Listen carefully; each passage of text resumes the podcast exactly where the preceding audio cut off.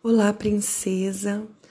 Aqui é Renata Delevedove, sua mentora de mulheres cristãs com propósitos mais elevados. Nós estamos no De Frente para a Luz, um devocional bíblico que nos garante a presença da luz divina irradiando os nossos corações, nutrindo todo o nosso ser diariamente. Se permanecermos nele, ele permanecerá em nós e daremos muito fruto. É o que nos garante a palavra de Deus. Estamos juntas fazendo a leitura dos evangelhos, lendo nesse momento o evangelho de Lucas, que escreveu Lucas, o médico Lucas. Hoje daremos a continuidade no capítulo 3, lendo a partir do versículo 23 até o final desse capítulo. Te convido nesse momento, então, a se unir a mim em espírito, em um só espírito, em unidade, propósito, para ouvirmos o nosso Pai falar conosco, ministrar ao nosso coração. Então, tome uma respiração profunda. Isso. Se encha da presença de Deus agora. Seja abraçada por papai e receba dele a sua poção para esse dia. Vamos juntas? Jesus estava com cerca de 30 anos quando começou o seu ministério. Jesus era conhecido como filho de José. José era filho de Eli. Eli era filho de Matate, Matate era filho de Levi. Levi era filho de Melque, Melque era filho de Janai. Janai era filho de José, José era filho de Matatias. Matatias era filho de Amós, Amós era filho de Naum. Naum era filho de Esli, Esli era filho de Nagai. Nagai era filho de Taate, Taate era filho de Matatias. Matatias era filho de Semei. Semei era filho de Joseque. Joseque era filho de Jodá.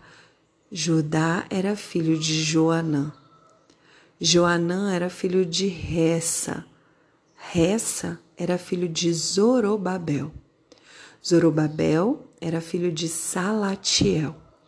Salatiel era filho de Neri, Neri era filho de Melque, Melque era filho de Ade, Ade era filho de Cozã, Cozã era filho de Eumadã, Eumadã era filho de Ir, Ir era filho de Josué, Josué era filho de Eliezer, Eliezer era filho de Jorim, Jorim era filho de Matate, Matate era filho de Levi. Levi era filho de Simeão. Simeão era filho de Judá. Judá era filho de José. José era filho de Jonã. Jonã era filho de Eliaquim. Eliaquim era filho de Meleá. Meleá era filho de Mená. Mená era filho de Matatá. Matatá era filho de Natã. Natã era filho de Davi. Davi era filho de Jessé. Jessé era filho de Obed. Obed era filho de Boaz.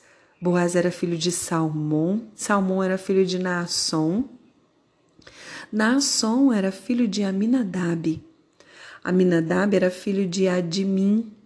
Adimim era filho de Arne. Arne era filho de Esron.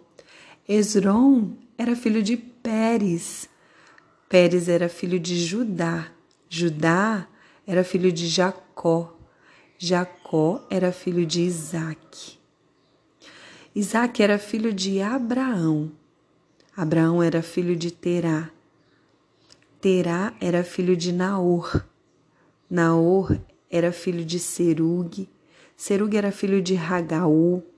Ragaú era filho de Faleque. Faleque era filho de Eber. Eber era filho de Salá. Salá era filho de Cainã. Cainã era filho de Arfaxade. Arfaxade era filho de Sem. Sem era filho de Noé.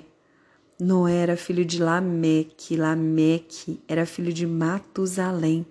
Matusalém era filho de Enoque. Enoque era filho de Jared. Jared era filho de Malalael. Malalael, Malalel era filho de Cainã. Cainã era filho de Enos. Enos era filho de Sete. Sete era filho de Adão. Adão era filho de Deus. Jesus, então, conhecido como filho de José, em seus antepassados, é nos comprovado que era filho de Deus. Às vezes nós, quando estamos fazendo a leitura da Bíblia, queremos passar direto quando os versículos vêm trazendo essas referências. Eu não sei quanto a você, mas por diversas vezes lendo a Bíblia, quando chegava nessa parte, eu pulava. Até que eu entendi a importância de conhecermos a linhagem, de conhecermos as gerações que vieram antes de nós. Até porque a Bíblia diz que a maldição, o pecado, ele acompanha até a terceira e quarta geração. E se nós formos estudar a vida dessas personagens que a Bíblia traz aqui, desses homens, dessa linhagem aqui dos antepassados de Jesus até Adão, o primeiro homem. Nós veremos acompanhando algumas coisas na vida deles. Isso nos traz um, uma revelação nesse dia para nós. Prestarmos atenção nas coisas que se repetem na nossa vida e que vem de gerações passadas para nós, que herdamos dos nossos antepassados. As bênçãos do Senhor, elas acompanham até mil gerações e glória a Deus por isso. Onde abundou o pecado, superabundou a graça. É, no, é essa certeza que nós devemos nos apegar mas prestarmos atenção nas heranças, naquilo que nos acompanha, e isso é bíblico. É algo que faz muito sentido quando estamos nesse processo de desenvolvimento. Esse processo de morte do nosso eu, de entrega de consagração para crescermos de forma frutífera e vivermos os propósitos de Deus para a nossa vida. É importante estudarmos um pouquinho sobre as gerações que vieram antes de nós, especialmente até a terceira e quarta, que é onde a Bíblia traz um limite, um marco. O versículo que eu quero destacar é o versículo 23. Ele diz: Jesus estava com cerca de 30 anos quando começou seu ministério. Jesus era conhecido como filho de José. José era filho de Eli.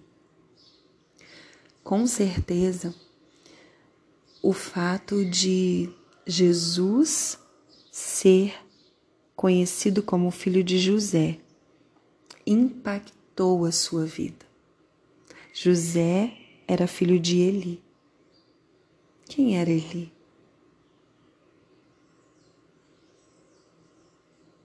Nós sabemos que Deus, em sua perfeita vontade, estabeleceu o melhor para que os planos e os propósitos maiores se cumprissem. Mas essa linhagem ela não foi estabelecida por acaso. Nenhum desses nomes que aqui estão, nos antepassados de Jesus chegando até Adão, eles aconteceram por acaso. Não existe nada por acaso no que diz respeito às coisas de Deus. Somente aos 30 anos que Jesus começou o seu ministério. Antes disso, ele se desenvolveu. E certamente, uma vez que ele veio como homem, humano como nós, durante esse tempo o Senhor estava desenvolvendo em Jesus tudo o que era necessário para que, quando o sim dos céus fosse dito e determinado então o tempo aqui no nosso mundo de dar início ao ministério que estava confiado a ele, ele já estivesse preparado para viver aquele momento. Talvez você, assim como eu já pensei em tantas vezes na minha vida, possa em alguns momentos pensar que você já está com uma idade avançada demais, que é tarde para que os planos e os projetos do Senhor se cumpram na sua vida. Para aquilo que sonha o seu coração ter início, já que hoje talvez você vê ainda tudo muito sem forma. Mas eu quero te dizer hoje, nesse dia, nesse momento, que tudo está estabelecido no tempo certo, de acordo com a vontade de Deus. Eu, você, podemos achar que passou o tempo, está fora do tempo, que não dá mais tempo. Mas Deus está dizendo a mim e a você nesse dia que tudo está conforme o tempo perfeito dele. Reflita sobre tudo isso. Permita que o seu coração seja ministrado por aquilo que Deus está desejoso a falar com você nesse dia, a comunicar no íntimo do seu coração. Um beijo. Nos encontramos novamente no próximo áudio.